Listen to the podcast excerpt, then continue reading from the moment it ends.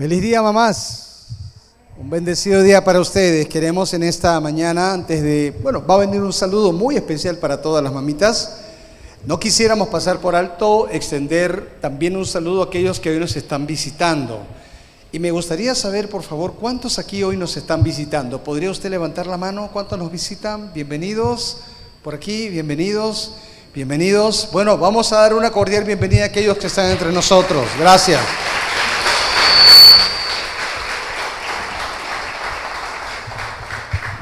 Hoy vamos a hacer una especie de paréntesis a la serie de estudios que estamos teniendo del libro de Efesios. Por supuesto, para abocarnos a enfatizar la reflexión en este día especial por el Día de todas las mamás. ¿Cuántos de ustedes conocen o leen o han leído la revista Selecciones? ¿Sí? ¿Les encanta esa parte que dice la risa remedio infalible? ¿Ok? Bueno, estaba leyendo algunas curiosidades, algunos datos y algunas ocurrencias de los niños cuando se acercan a las mamás. Por ejemplo, aquel niño que le dice a su mamá, mamá, ¿cuántos años tiene el gato? Y la mamá le respondió, dos años. Y luego le pregunta, ¿y cuántos años tengo yo? Y la madre le dijo, tú tienes cinco años. El niño entonces replicó y le dijo, bueno, ¿y por qué el gato tiene bigotes y yo no? Él tiene cinco y el gato dos y el gato tiene bigotes. De pronto una mamá eh, estaba mostrando a sus hijos los antiguos teléfonos de pared. ¿Se acuerda de esos teléfonos de discado? Esos que se colocaban en la pared. No, no sé, usted sabe a qué me refiero. Esos teléfonos allí bien pegados en la pared con el cable que usted tenía que estirar para contestar y el discado y todo esto. Y entonces en esa ocasión la mamá estaba mostrando a los pequeños un antiguo teléfono de pared. Tras mirarlo un momento, el niño de nueve años preguntó, oye mamá, ¿y cómo enviabas los mensajes de texto? Al oír eso, la hermana de 15 años se echó a reír a carcajadas y hasta que de pronto se quedó seria y le entró una duda. Un momento, un momento dijo, mamá, ¿y dónde guardabas los contactos? Ambos estaban sorprendidos de ver un teléfono de esa naturaleza. Estas curiosidades aparecen siempre en el ámbito de la familia. Los niños, niñas que hacen preguntas tan ocurrentes y que llaman nuestra atención. Por supuesto, hoy celebramos el Día de las Mamás.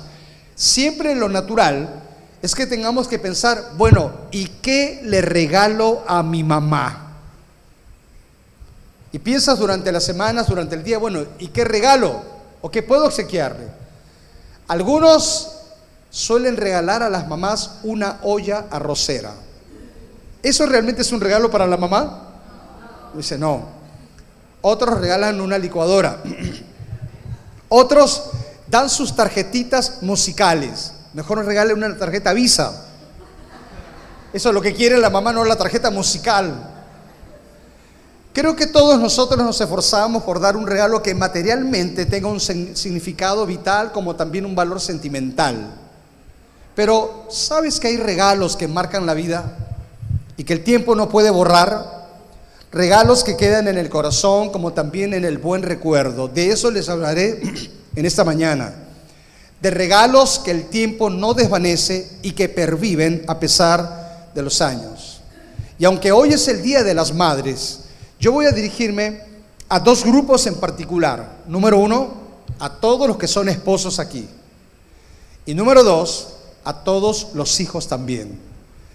Y voy a expresar cuatro tipos de regalos que como esposos podemos dar a nuestras esposas que son madres, pero también cuatro tipos de regalos que como hijos podemos compartir y dar a nuestras mamás. Esto se basará en el libro de Efesios capítulo 5, versículo 25 al 33, y luego tomaremos un texto y otro más a la luz de lo que dice Primera de Pedro y el libro de Proverbios. Por lo tanto, entonces, mantenga su Biblia abierta en el libro de Efesios capítulo 5, versículo 25, en adelante, donde vamos a extraer regalos que podemos dar en el ámbito de la familia. Y por supuesto que cuando nosotros miramos el texto de Efesios, debemos de corregir algunas interpretaciones erradas. Porque algunos piensan que estos versículos solo se concentran en el control el liderazgo o la autoridad por parte del esposo en la casa, pero debo decirles que el tema principal de esta sección de la carta a los Efesios es el amor. Toda vez que tengas que leer este pasaje bíblico, tienes que tomar en cuenta que el texto habla del amor de Cristo por su iglesia, el cual tiene que convertirse en un modelo y ejemplo para la vida de un esposo hacia su esposa y reitero que también es madre, por supuesto. Por lo tanto, hoy vamos a transitar en su primera parte y voy a hablarles de cuatro regalos que usted puede darle a su esposa que también es mamá. El primero de ellos es el regalo del sacrificio. Dice Efesios capítulo 5 versículo 25. Por eso le pedí que abriera su Biblia y la mantuviera abierta allí. Efesios 5 25. Maridos, ¿qué tienen que hacer con sus mujeres? ¿Ahorcarlas? ¿Qué dice la Biblia? Maridos, ahorquen a sus esposas. No, odien tampoco. Dice, maridos, amen a sus mujeres. Y ámala así como Cristo amó a la iglesia y se entregó a sí mismo por ella. Mire qué maravilloso cuadro que aparece aquí.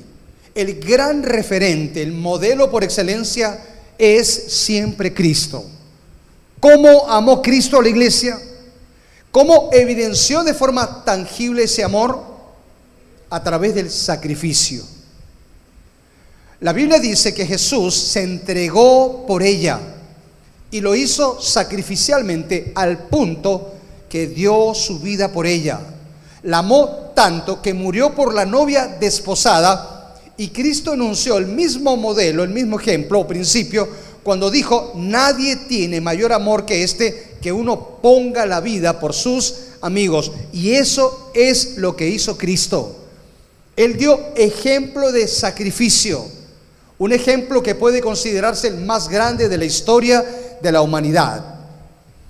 Por eso es importante connotar que si nosotros creemos en Cristo y vamos a seguir las huellas de Cristo, qué mejor que hoy podamos entender este regalo maravilloso de lo que es sacrificio. Sacrificio significa dar siempre, aún más allá de nuestras propias fuerzas. Estar dispuesto a dar siempre todo para protegerla, para sustentarla. Ese es el privilegio, pero también es nuestra responsabilidad. Y cuando aprendemos a amar sacrificialmente, significa que aprendemos a morir a nosotros mismos. Quiere decir poner en primer lugar las necesidades de la esposa mamá y por supuesto atenderlas desde ese punto de vista. El amor sacrificial siempre provocará dar, repito, más allá del propio esfuerzo. No pretendas tratar a tu esposa que es madre como si fuera la sirvienta o la persona que no tiene valía. Debemos aprender a sacrificar, quizá tiempo. Estamos inmersos y ocupados en nuestras cosas. Para muchos esposos las prioridades pueden ser los amigos, el deporte u otras cosas que pueden no tener la relevancia del que aquí podemos expresar. Pero ¿cuánto tenemos que entender el elemento de sacrificio como el tiempo? Pero también sacrificio de nuestra propia voluntad para poder entender y atender las necesidades de la esposa que también es madre. Allí encontramos entonces a Cristo. ¿Cómo evidencia su amor a la esposa que es la iglesia? Sacrificándose, dando absolutamente todo por ella. Segundo regalo, Aprendamos a dar lo mejor siempre. Efesios 5, 26, 27. Dice que Cristo para santificarla la purificó en el lavamiento del agua por la palabra a fin de presentársela a sí mismo gloriosa, que no tuviese mancha ni arruga ni cosa semejante, sino que fuese santa y sin mancha. Sí, porque esto es lo que tenemos que entender. El día que la iglesia se una místicamente con Cristo, se presentará como la mejor de las novias gloriosa, resplandeciente, con toda la brillantez de una novia.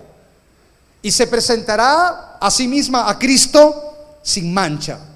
Cada vez que usted mira el vestido de una novia, lo ve blanco, resplandeciente. No tiene mancha alguna porque se notaría. Pero también dice, ni arruga. Bueno, siempre las novias, por lo general, son tan jóvenes que tienen el rostro tan lozano, tan particular que no se evidencia robo alguna, salvo que las novias se casen arrugaditas también. Pero estamos entendiendo aquí en todo caso que Cristo se la presentará de lo mejor. El amor de un esposo hacia su esposa tiene que siempre expresar lo mejor en los términos plenos y totales, tanto en la parte material como en la parte emocional y asimismo en la parte espiritual. Cristo dio todo lo mejor, santificando y purificando a la iglesia. A la iglesia. Por lo tanto, para poder dar lo mejor se requiere una vida íntegra. Es vital que podamos dar lo mejor desde todo ámbito, desde lo que decimos, desde lo que damos, desde las actitudes con las, que nosotros damos también. De allí entonces encontramos que un amor que arrastra a la persona hacia lo indebido siempre es un amor falso, mundano y perverso. De allí entonces, el segundo elemento es vital. Si vamos a darle un regalo en este día y cada día, porque cada día tiene que ser el regalo de las mamás, o tiene que ser el día de las mamás. Tenemos que, expresar que la Biblia grafica y enseña bien, regalo maravilloso, es una vez más estar dispuestos a sacrificarnos por ella, pero también estar dispuestos a dar siempre lo mejor. Regalo número tres, el regalo del cuidado y el aliento. ¿Se entiende esto del aliento, no? No me refiero al tufo. Me refiero al aliento del animar y consolar. Así también dice Efesios 5, 28, 29, los maridos deben amar a sus mujeres como a sus mismos cuerpos. El que ama a su mujer, a sí mismo se ama. Porque nadie aborreció jamás a su propia carne, sino que la cuida, la sustenta como Cristo también a la iglesia. El regalo del cuidado, el regalo del aliento, el regalo del estímulo, del ánimo, está aquí presente.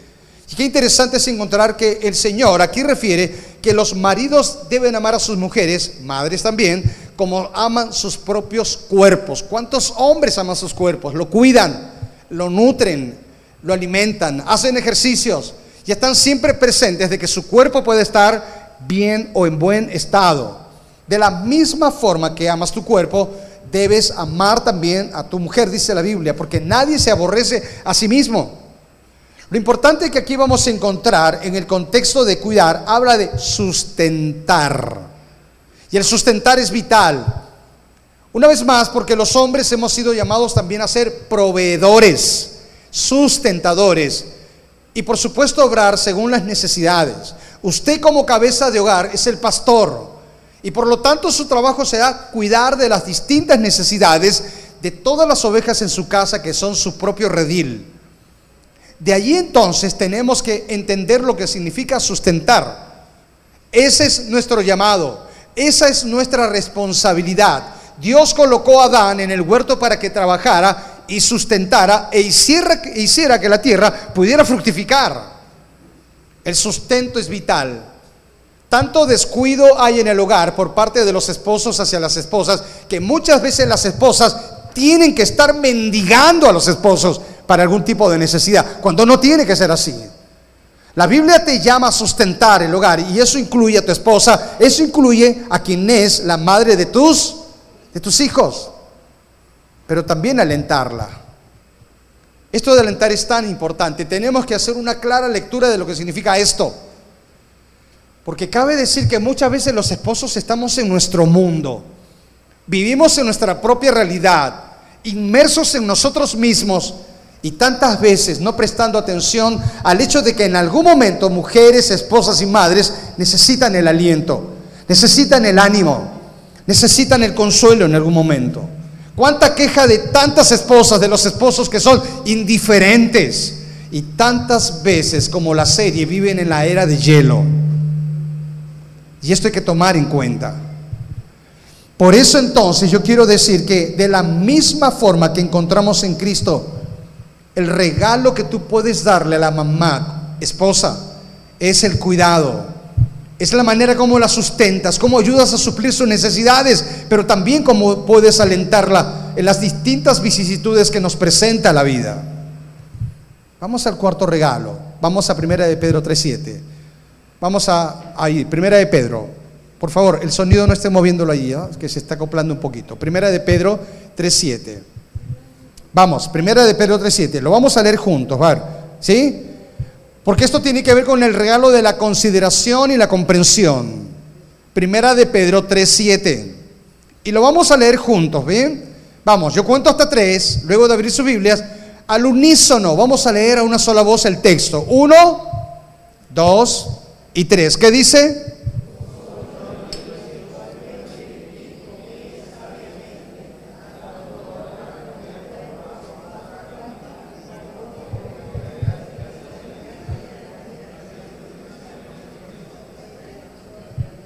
Dice que tenemos que vivir con ellas sabiamente. ¿Cómo tenemos que vivir con ellas? Aplica sabiduría en las relaciones con tu esposa. Aplicar sabiduría significa entender cuándo debes hablar y cuándo debes callar. Aplicar sabiduría significa cuándo tienes que tomar una actitud o un tipo de comportamiento y cuándo no. Aplica sabiduría. Necesitamos ser hombres sabios. Los tantos problemas que tenemos en la relación matrimonial, en el ámbito de la relación conyugal, está asociado a la falta de sabiduría. Por eso que hay crisis, por eso que hay tensiones. Por eso entonces que tantas veces no sabemos arreglar problemas porque no aplicamos sabiduría. Y si algo nos dice la Biblia es, vive con ella sabiamente. Porque va a llegar un momento en que vas a leer el texto que dice, maridos, amad a vuestras esposas, y lo vas a leer diciendo, marido, ahorca a tu esposa. Número uno, tenemos que vivir con ellas sabiamente. Eso significa consideración, eso significa comprensión. Pero también tienes que darle honor. La palabra honor, como lo vamos a ver en algún momento, significa respeto. Y eso es vital. No podemos movernos de forma desconsiderada. No podemos tener un tipo de comportamiento que pueda ser hiriente. ¿Quieres que podamos constatar, corroborar y sustentar esto a la luz de otro pasaje? Colosenses capítulo 3, versículo 19. Observa lo que aquí se le dice a los maridos, a los hombres. De tal manera que el apóstol Pablo vuelve a incidir un poco en el concepto y en el principio y dice Colosenses 3:19, maridos, amad a vuestras mujeres y no seáis ásperos con ellas. No seáis, ¿qué cosa dice aquí? Ásperos. En otras palabras, trátala como vaso de fierro, de piedra. No, no, ¿qué dice? Trátala como qué? Nota lo que tengo acá. Este es un vaso de vidrio y como consecuencia frágil. O como cuando usted de pronto está trabajando o está en casa, de pronto ve una caja que dice frágil. ¿Qué te está diciendo esa caja? Que cuando tengas que levantarla tienes que tienes que tener mucho cuidado, tienes que tratar con delicadeza. Ese es el mismo concepto cuando se trata de la comprensión, la tolerancia y cuando se trata ciertamente de la consideración en todo el sentido del término. No seas áspero. ¿Sabes que la traducción del término áspero en el vocablo original con el que se escribe la Biblia se traduce cruel? No sean crueles. Cuidado con la ira. Cuidado con el tono de voz que usas. Tantas veces la irritación y la impaciencia solamente están afectando el corazón y las emociones de nuestras cónyuges. Siempre que tengas que hablar a tu esposa, en lo posible, hazlo con amabilidad, con respeto. Recuerda que ella es el regalo que Dios te ha dado. Es extraño ver que muchos hombres viven, duermen, crían hijos juntos, pero son extraños emocionalmente. Ella no solo es tu esposa, es también la madre de tus hijos. Quien haya esposa haya el bien y alcanza la benevolencia del Señor. Y aún más tenemos que tomar en cuenta lo que dice Pedro al final, para que nuestras oraciones no tengan estorbo. ¿Ok? Nuestras oraciones no tienen que tener qué? No, no, no, no dice para que tu esposa siga siendo tu estorbo para que tus oraciones no tengan estorbo. Porque cuántas oraciones tienen estorbo a raíz de que no tratamos bien a quien es la mamá de los hijos, de nuestros hijos. Y dice, trátala como a vaso frágil. Repito una vez más, con delicadeza, con consideración, pero también con gratitud, como tiene que ser. Si nosotros vamos a dar regalos en este día en particular y cada día, debemos de tomar en cuenta que a quienes somos casados, a quienes somos cabezas de hogar, la Biblia dice que son cuatro regalos que no tienes que dejar de lado. El regalo de amar sacrificialmente, el regalo de dar lo mejor, el regalo, ciertamente, como hemos leído aquí, del cuidado, del aliento y el regalo de la consideración y también de la comprensión. Son cuatro regalos, podríamos dar más, pero son cuatro regalos que tenemos que tomar en cuenta. Si nosotros seguimos estos parámetros, estos lineamientos, te aseguro que serán regalos que tu esposa y madre de tus hijos jamás olvidará. Son regalos que quedarán grabados en el corazón, imperecibles, aún más regalos que marcarán de forma positiva la vida de quienes son mamás en la vida. Pero no solamente encontramos de estos regalos que están direccionados a quienes somos esposos, sino también ahora hay regalos que los hijos pueden dar a las mamás. Regalos inapreciables. Los hijos no están exentos de las mismas consideraciones. Y hoy, yo quiero hablarte a ti como hijo, como hija. Sea que usted sea casado, pero sigue siendo hijo, también le va a ser útil y es importante. Y quiero darte cuatro regalos que como hijo, como hija, puedes darle a tu mamá en este día y cada día. Primero de ellos, Efesios capítulo 1, perdón, capítulo 6, versículo 1. Efesios capítulo 6, versículo 1. El regalo de la obediencia. Yo quiero que esta parte, vamos a leerla juntos, pero papá, léalo con ganas para que su hijo lo escuche. Efesios 6, 1, ¿qué dice? Juntos, 1, 2 y 3. Dice,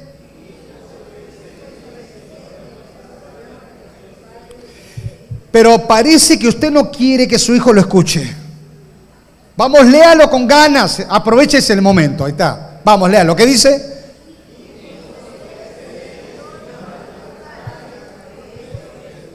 Una vez más, cuando dice obedeced, no te está dando una sugerencia. El obedecer tiene contundencia, tiene fuerza y tiene carácter imperativo. Tienes que, no tienes otra opción. La palabra obedecer quiere decir literalmente oír desde abajo. La idea es la de un subordinado, alguien que debe obedecer a quien es un comando o autoridad. La palabra se usa para definir a alguien que está bajo una autoridad y que no puede hacer otra cosa más que obedecer, como lo hace el militar a un superior. Los hijos deben ponerse bajo la autoridad y protección de papá y mamá. Y por lo tanto deben obedecer, deben estar sujetos como tiene que ser. Por eso dice, obedece. Y cuando Dios dice, obedece, tenemos que obedecer. No tenemos otra escapatoria, por decirlo de una forma u otra. La obediencia, aunque no entendamos, aunque no comprendamos, siempre será lo mejor. Es que mi mamá no me entiende. Es que mi mamá es de otros tiempos, es de otras épocas. En su tiempo se hacía así, pero hoy las cosas se hacen de esta otra manera. Los tiempos pueden cambiar, pero los principios bíblicos son absolutos siempre. Y cuando Dios dice que tienes que obedecer es para bien.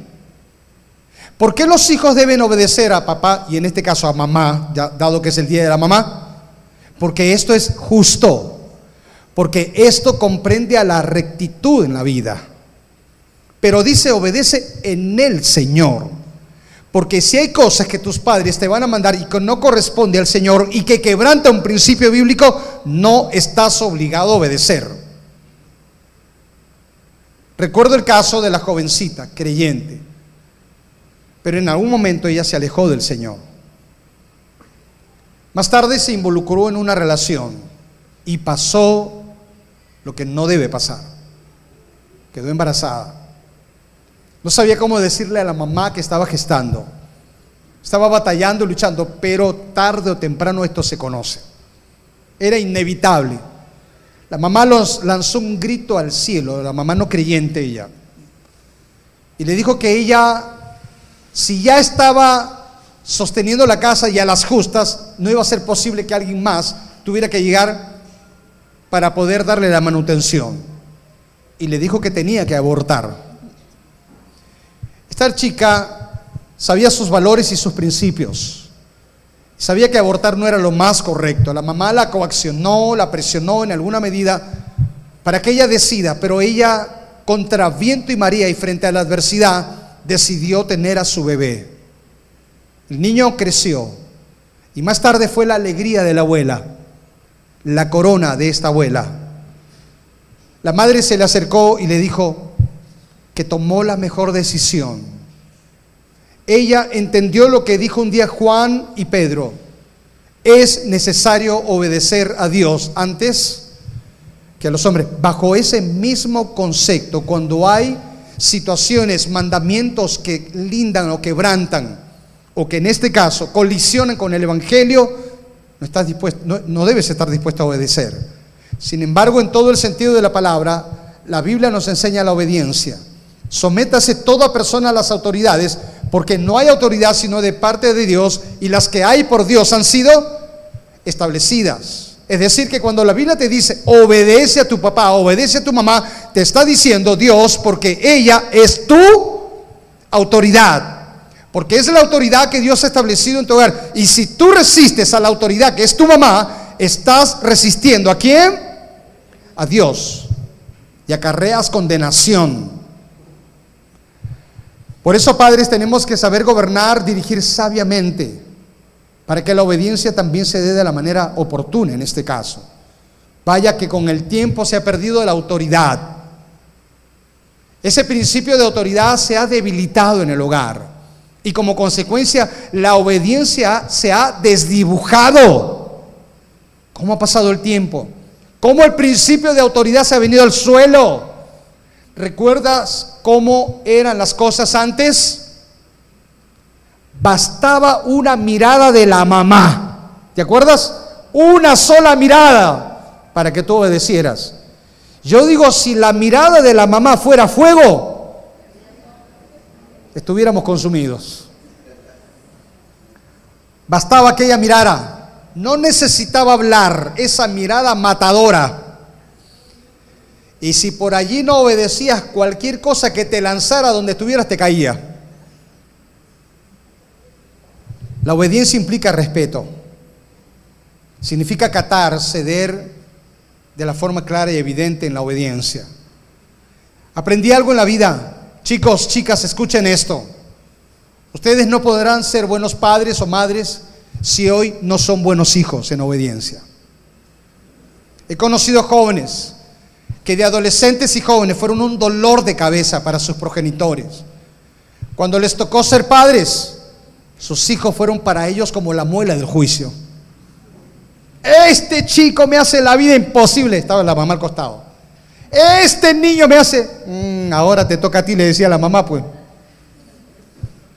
Por eso dice Colosenses 3:20, hijos obedezcan a vuestros padres en todo, porque esto agrada al Señor.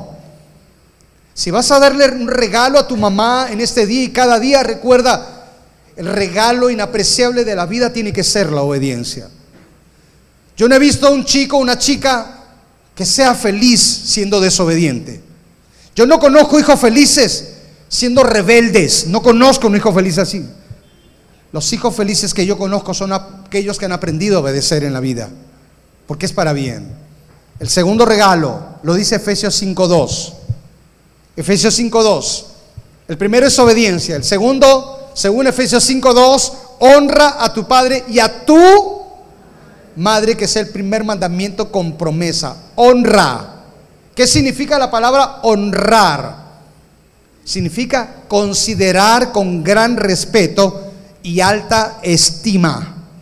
Honrar también significa amarlos. Por eso es el Quinto mandamiento que Pablo está citando.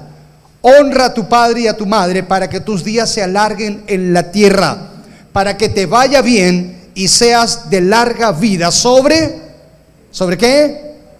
Sobre la tierra. ¿Quieres que te vaya bien? ¿Qué tienes que hacer? ¿Quieres larga vida? ¿Qué tienes que hacer? Mire, alguien dijo, el respeto por tus padres es la base de cualquier otro tipo de respeto y cualquier otro tipo de autoridad. ¿Por qué hoy nos movemos en una sociedad que cada vez más se está volviendo anárquica? Ya no hay respeto a la autoridad. Porque tantas veces lo que vemos en la sociedad es lo que está saliendo de dónde. Porque el chico y la chica que no respeta el hogar seguramente tampoco respetará fuera a alguien. Por eso que el respeto hacia los padres se convierte en la base de cualquier otro tipo de respeto y la consideración a la autoridad en el hogar será también la consideración de la autoridad fuera. Cuando honras, creas lazos fuertes en tu familia, sanas relaciones como tienen que ser. Por eso la Biblia dice que tienes que honrar. ¿Cómo podemos honrar a nuestros padres? Muéstrales aprecio. Las tareas que quizá ellos no pueden hacer Escúchalos cuando te quieren hablar. Por más que sus historias sean repetitivas, vuelve a escucharlas. Comparte tus historias con ellos. Di la verdad siempre delante de ellos. Es lo mejor. Sé honesto. Porque cuando tú eres honesto con papá y mamá, eso generará confianza. Pero si tú mientes, es evidente que quebrarás una relación y no confiarán en ti y no estarás honrando. Habla bien de tus padres sea en público, en privado, por más que te hirieron, por más que te afectaron, nunca hables mal de ellos. Desde que me convertí a Cristo, a pesar de que viví una experiencia difícil con mi papá, decidí nunca más hablar mal de él. ¿Pudiera haberlo hecho? Sí. ¿Tenía razones humanas? Claro que sí. Pero entendí el principio de lo que significa honrar. Planifica tiempo con ellos, ni siquiera tenemos tiempo con los papás. El regalo de la obediencia, el regalo de la honra. Tercer regalo. Aprende a escuchar el consejo de tus padres. Proverbios 1.8. No desprecies la dirección de tu madre. Proverbios 1.8. Escucha el consejo. Por eso dice la Biblia, el hijo sabio recibe el consejo. El burlador no escucha las reprensiones. Los hijos muchas veces no escuchan a las mamás porque piensan que las mamás no entienden porque piensan que las mamás vivieron en otro tiempo y tarde o temprano terminan haciendo lo que quieren. Las mamás sabrán dar dirección, las mamás sabrán dar consejo, las mamás sabias. Ahí viene la mamá y te dice, ese joven no me da buena espina. Ese muchacho, esa chica no me huele, no me huele bien. Es que las antenas intuitivas se activaron, porque la mamá observa, porque la mamá ha olfateado y está tamizando todas las cosas y te da el consejo, aunque no quieras escuchar, aunque pareciera que no es comprensible, pero siempre que la mamá te dé dirección, siempre que una madre te dé un consejo, recuerda, ella nunca buscará lo malo para ti. ella buscará el bien. ¿Cuántos hijos se han arrepentido de no saber escuchar a la mamá? ¿Cuántos hijos tienen en poco el consejo de una mamá? Pero por supuesto, reitero, estamos hablando de consejos sabios, no de consejos caprichosos, no de direcciones equivocadas, porque las mamás pueden ser también caprichosas. Y hay que saber cuándo entender y escuchar un consejo sabio, que es importante. Y no me miren así, mamás. En cuarto lugar, Primero es la obediencia, segundo la honra, tercero escucha el consejo y cuarto, honra a tu mamá hasta el final de sus días. Proverbios 23, 22. Vamos, mire lo que dice la última parte. Busque Proverbios 23, 22. En la segunda sección de este proverbio dice así, porque se le conoce como los proverbios antitéticos. El proverbio dice así, y cuando tu madre envejeciere, ¿qué vas a hacer? ¿Qué dice el texto? Cuando tu madre envejeciere, ¿qué vas a hacer con ella? No la menosprecies. Porque nuestros padres envejecen. Esas cabezas pintan canas. Están pobladas de cabello plateado, salvo que use buen tinte. porque han trajinado en la vida, porque esas madres se han esforzado trabajando duro por darnos lo mejor. El trabajo de antes era duro, no como el de ahora. Las mamás de antaño que querían trabajar o ganarse algunas monedas y las convocaban a lavar ropa. ¿Acaso usaban lavadora? No, ellas usaban la mano. Usaban, eh, ¿cómo se llama esto? La escobilla. Usaban, ¿se acuerda todas estas cositas? Este, me acuerdo de esos pañales tiesos que usaba. El almidón y todas estas cosas. Y la mano, y daba con la mano, y daba, y se encorvaban, la espalda dolía y todo esto. Así trabajaban antes emprendedoras, vendiendo lo que preparaban con sus manualidades, limpiando una casa y otra, batallaron para que sus hijos tengan todo lo necesario y sobre todo aquellas creyentes para que sus hijos nunca se alejen del Señor, siempre de rodillas. El tiempo no pasa en vano. Muchas hicieron de sus hijos gente profesional, grandes empresarios, personas de bien, siervos y siervas del Señor. El tiempo transcurrió, el calendario inexorablemente caminó. Ahora la salud quebrantada. Ya no tienen la misma vitalidad, experimentan el cansancio, aún más están tocadas por una que otra enfermedad. La pregunta es entonces, ¿cuál es el mejor regalo que podemos brindar a nuestras mamás cuando lleguen a la vejez? No la menosprecies. No te olvides de ella. No seas indiferente. Es importante connotar cómo en la Biblia Dios tiene tanto cuidado de la vejez y tanta consideración, al punto tal que Levíticos capítulo 19, versículo 32 dice, delante de las canas te pondrás en pie y honrarás al anciano. Delante de las canas, ¿qué significa? Dice, te pondrás de pie, porque la idea de ponerte de pie significa mostrarás respeto y lo honrarás porque aquí la palabra canas es señal de envejecimiento, producto de los años. Porque algunos que no somos viejos tenemos canas. Pero aquí la palabra canas significa aquellos que entraron en años, por si acaso. ¿Cuántas de estas madres adultas y ancianas son tesoros indispensables? No son antigüedades que colocamos en un estante. ¿Cuánto necesitamos valorar a las ancianas? Hacer el espacio necesario en nuestras vidas para ellas. ¿Cuántas madres han envejecido? Se han visto abandonadas. Y muchas de ellas se ven como si fueran estorbos en la vida de sus hijos. El llamado es no las menosprecies. El texto está diciendo, ten paciencia, sé tolerante, aprende a entenderla en este ciclo nuevo de la vida. Recuerda, ya no escuchan como antes, ya no ven con la misma claridad, ya no son ágiles, ya no tienen la misma vitalidad y la misma dinámica, pero recuerda, ellas quieren siempre sentirse útiles y no la menosprecies. Tenemos que aprender a valorarlas y a honrarlas. Y yo digo amén. ¿Verdad que sí? Honre a las viejitas como tiene que ser aunque tantas veces le haga perder la paciencia, aunque tantas veces usted diga, no sé qué hacer con mi mamá, ¿ok? Aunque tantas veces quieres ponerla allí en un rinconcito sentadita, mamá, de ahí no te muevas. Yo entiendo que a veces hay que tener los cuidados, pero la Biblia dice, no la menosprecies.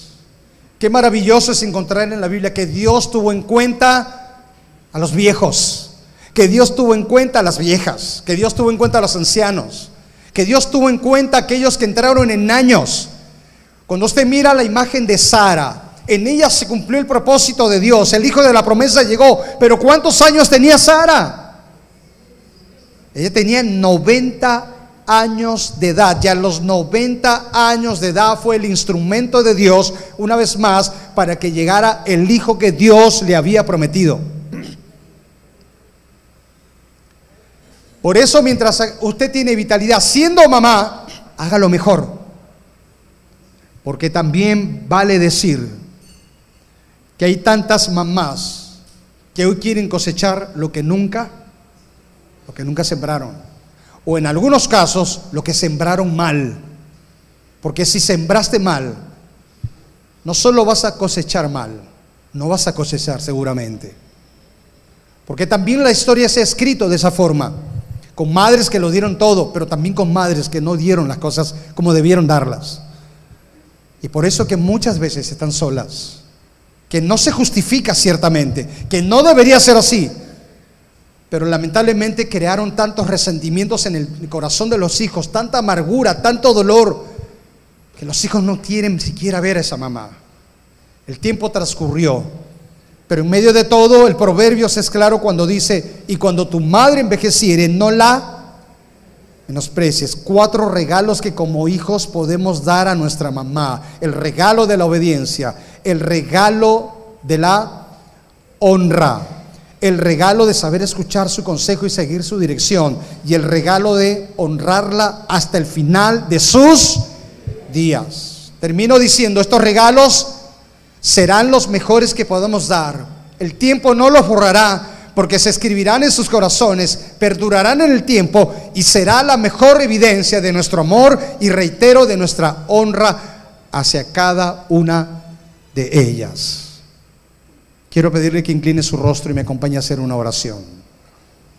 Hoy nos has hablado al corazón, Señor. Tanto aquellos que somos esposos como aquellos que todavía somos hijos también. Gracias. Gracias porque lámpara es a nuestros pies tu palabra y lumbrera nuestro camino. Probablemente aquí esta mañana hay alguien que todavía no ha comprendido algo vital.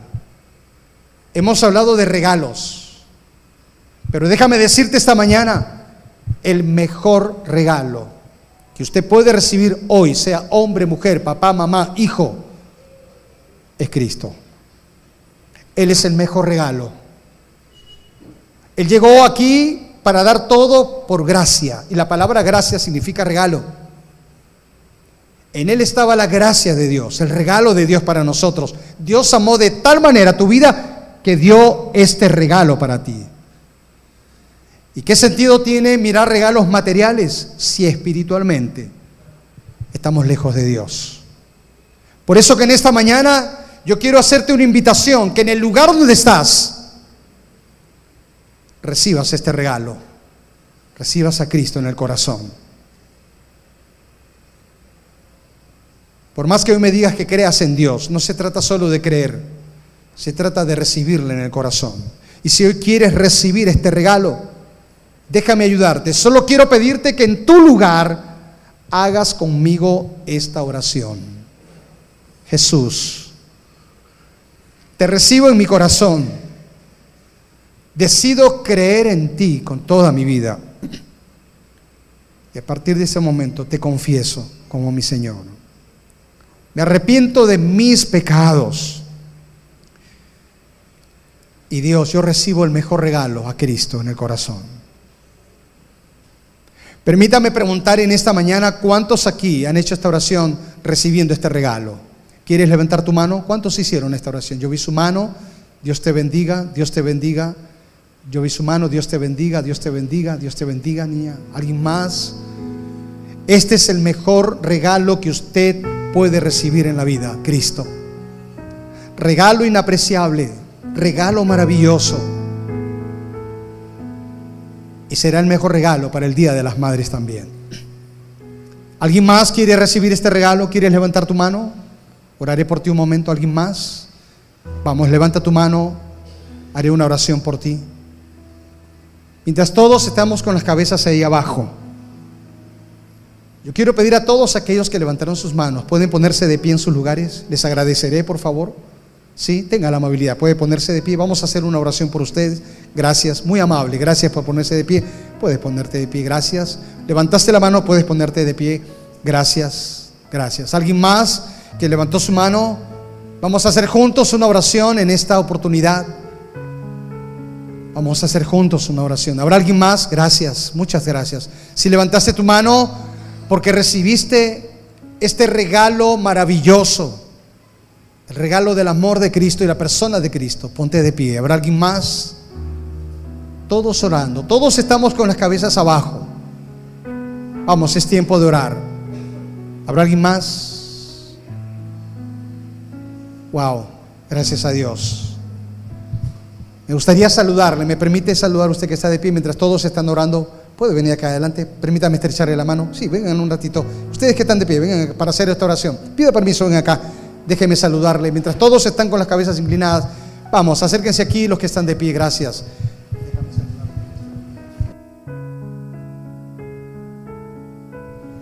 ¿Habrá alguien más? ¿Habrá alguien más? ¿Quiere usted venir acá adelante? Vamos, venga, este es un buen momento. Gracias. Dios te bendiga. Vamos a orar. ¿Habrá alguien más?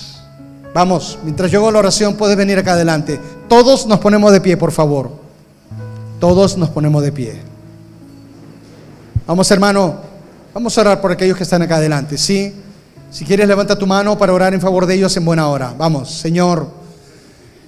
Hoy levantamos nuestras manos en favor de aquellos que están aquí adelante. Por esta obra maravillosa que haces en sus corazones. Ellos han oído el Evangelio, pero también ellos han creído. Ahora, séllales con el Espíritu Santo de la promesa que es las arras de nuestra herencia. Señor, son tuyos. Y siendo tus ovejas, nadie las arrebate de tu mano. La semilla sembrada en sus corazones ni sea comida por las aves, ni sea ahogada por los espinos, ni piedras.